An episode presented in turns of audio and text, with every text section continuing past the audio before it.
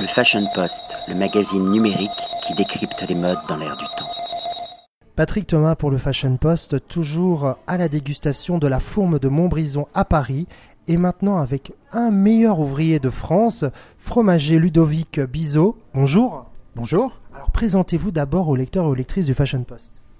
Vous êtes fromager où? À Rambouillet, je pense. Oui, voilà, j'ai une boutique à Rambouillet, une boutique et des caves d'affinage où je propose une sélection d'environ 130 fromages.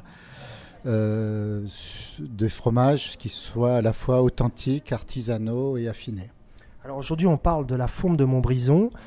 Pourquoi est-ce un, un fromage subtil et d'excellence, on va dire même d'autres coutures alors c'est un fromage effectivement qui, euh, qui vit un petit peu euh, dans l'ombre de l'autre fourme, la fourme d'Ambert, mais qui, euh, sous la même dénomination, est en fait très très différent. C'est une petite production, hein, six, six, producteurs sur un petit territoire qu'on appelle les Monts du Forêt dans la Loire, et un fromage très ancien de tradition et qui a la particularité d'être. Alors, c'est une pâte persillée, donc euh, on dit schématiquement la famille des bleus, mais qui n'a rien à voir avec le roquefort ou le bleu d'Auvergne.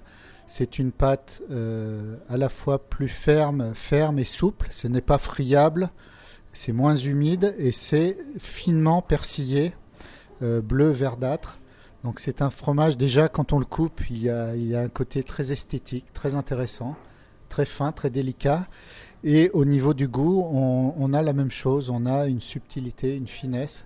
Et donc on est vraiment sur un, petit bleu assez doux, voire très doux, et d'une texture différente des, autres fromages persillés. Alors on peut le manger, on va dire cru, mais également cuit. Oui, on, bah, on peut le manger cru de façon euh, variée, euh, en plateau de fromage, mais aussi à l'apéritif. On pourra on pourra en reparler, mais on peut le, cuire et notamment le faire fondre. C'est un des fromages qui va euh, égayer euh, une raclette, étonner tout le monde euh, en sortant un petit peu justement des fromages à raclette traditionnels. Ce petit goût de bleu, de champignons ressort bien. On a une onctuosité tout en ayant toujours cette délicatesse. Hein. on n'est pas sur quelque chose qui vous emporte le palais, mais qui le, voilà, qui le titille juste, qui c'est parfait. Et donc se cuisine aussi en sauce, en, sauce, en petite préparation et se fait fondre euh, en raclette. La forme de Montbrison, comme euh, beaucoup de fromages, a en fait euh, effectivement des bons amis. On connaît au fromage deux bons amis classiques que sont le pain et le vin, mais moi je rajoute toujours un troisième ami qui est les fruits. Et les fruits, c'est super intéressant en dégustation, fruits frais, fruits secs. Et je reviens à votre question sur le vin. Ce qui est intéressant, c'est quand le vin porte du fruit. Et donc euh, des vins blancs qui est, qui est un petit, une petite note fruitée, qu'elle soit sur, euh, sur, euh, sur de la pêche, sur de... Un sauvignon par exemple? Voilà, le sauvignon, mais le, le vionnier pour rester du côté de la Loire et du Rhône. Euh, et les bières aussi, les bières qui ont un petit, un petit côté, un petit arrondi, fruité, pas trop amer, accompagnent très bien les fromages.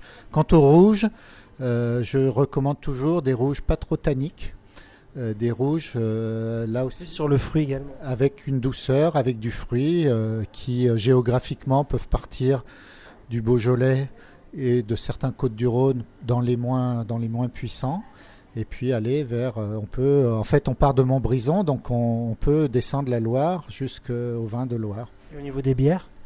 Au niveau des bières, alors il y a une multiplication de petites brasseries locales. Ici, on a une bière euh, faite localement dans la Loire qui a cette petite rondeur qui est intéressante.